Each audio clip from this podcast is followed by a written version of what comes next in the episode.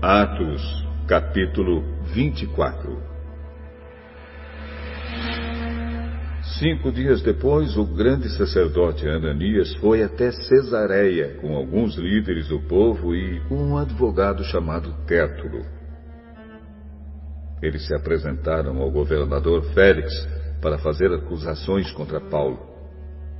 Depois que Paulo foi chamado, Tértulo começou a acusação. Excelentíssimo senhor governador, o seu governo nos tem trazido um longo tempo de paz. E graças à sua sábia administração, muitas reformas necessárias estão sendo feitas para o bem deste povo. Somos muito agradecidos por tudo aquilo que temos recebido em todas as ocasiões e em todos os lugares. Mas não quero tomar muito do seu tempo e por isso peço que tenha a bondade de nos escutar apenas um pouco mais. Nós achamos de fato que este homem é uma peste. Ele provoca desordens entre os judeus do mundo inteiro e é também o líder do partido dos nazarenos. Além disso, tentou profanar o templo. E então nós o prendemos. Nós íamos julgá-lo de acordo com a nossa lei, mas o comandante Lísias veio e o tirou de nós à força. Aí o próprio Lísias mandou que os acusadores viessem até aqui e fizessem acusação diante do Senhor. Se o Senhor fizer perguntas a este homem, ele mesmo confirmará todas as acusações que estamos fazendo contra ele. Então os judeus concordaram, dizendo que tudo era verdade. O governador fez sinal para que Paulo falasse. Então ele disse: Eu sei que há muitos anos o Senhor é juiz do povo judeu. E por isso me sinto à vontade para fazer a minha defesa na sua presença.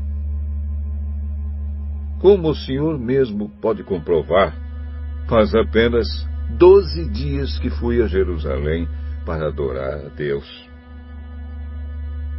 Os judeus não me viram discutindo com ninguém nos pátios do templo, nem agitando o povo nas suas sinagogas ou em qualquer outro lugar da cidade. E eles não podem provar nenhuma das acusações que agora estão fazendo contra mim. Porém, uma coisa confesso ao Senhor: eu sigo o caminho que os judeus dizem ser falso. Mas é desse modo que sirvo ao Deus dos nossos antepassados. Creio em tudo o que está escrito na lei de Moisés e nos livros dos profetas. Eu e os meus acusadores temos esta mesma esperança em Deus. Todos vão ressuscitar, tanto os bons como os maus. Por isso faço tudo para sempre ter a consciência limpa diante de Deus e das pessoas. E Paulo continuou.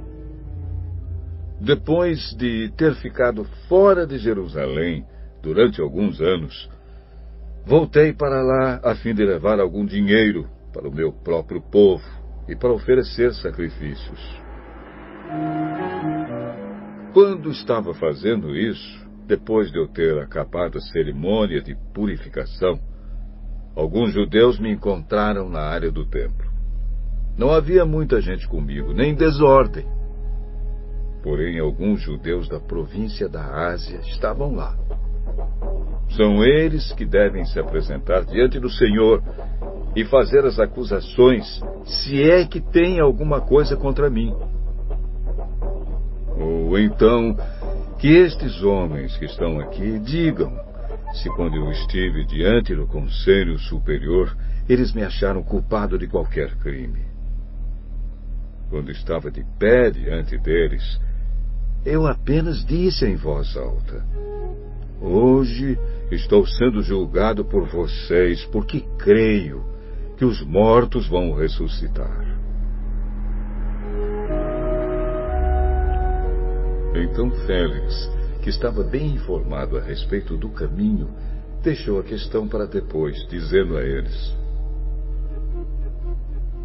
ah, Quando o comandante Lísia chegar, eu resolverei o caso de vocês. Ele mandou que o oficial pusesse um guarda para tomar conta de Paulo e ordenou que lhe dessem alguma liberdade e licença para receber ajuda dos amigos. Alguns dias mais tarde, Félix veio com Drusila, a sua esposa, que era judia. Mandou chamar Paulo e ouviu falar a respeito da fé em Cristo Jesus. Mas, quando Paulo começou a falar sobre uma vida correta, o domínio próprio e o dia do juízo final, Félix ficou com medo e disse: Agora pode ir. É, quando eu puder, chamarei você de novo.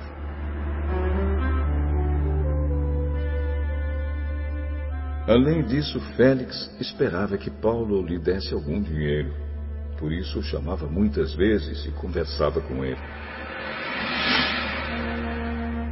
Dois anos depois, Pórcio Festo ficou no lugar de Félix como governador.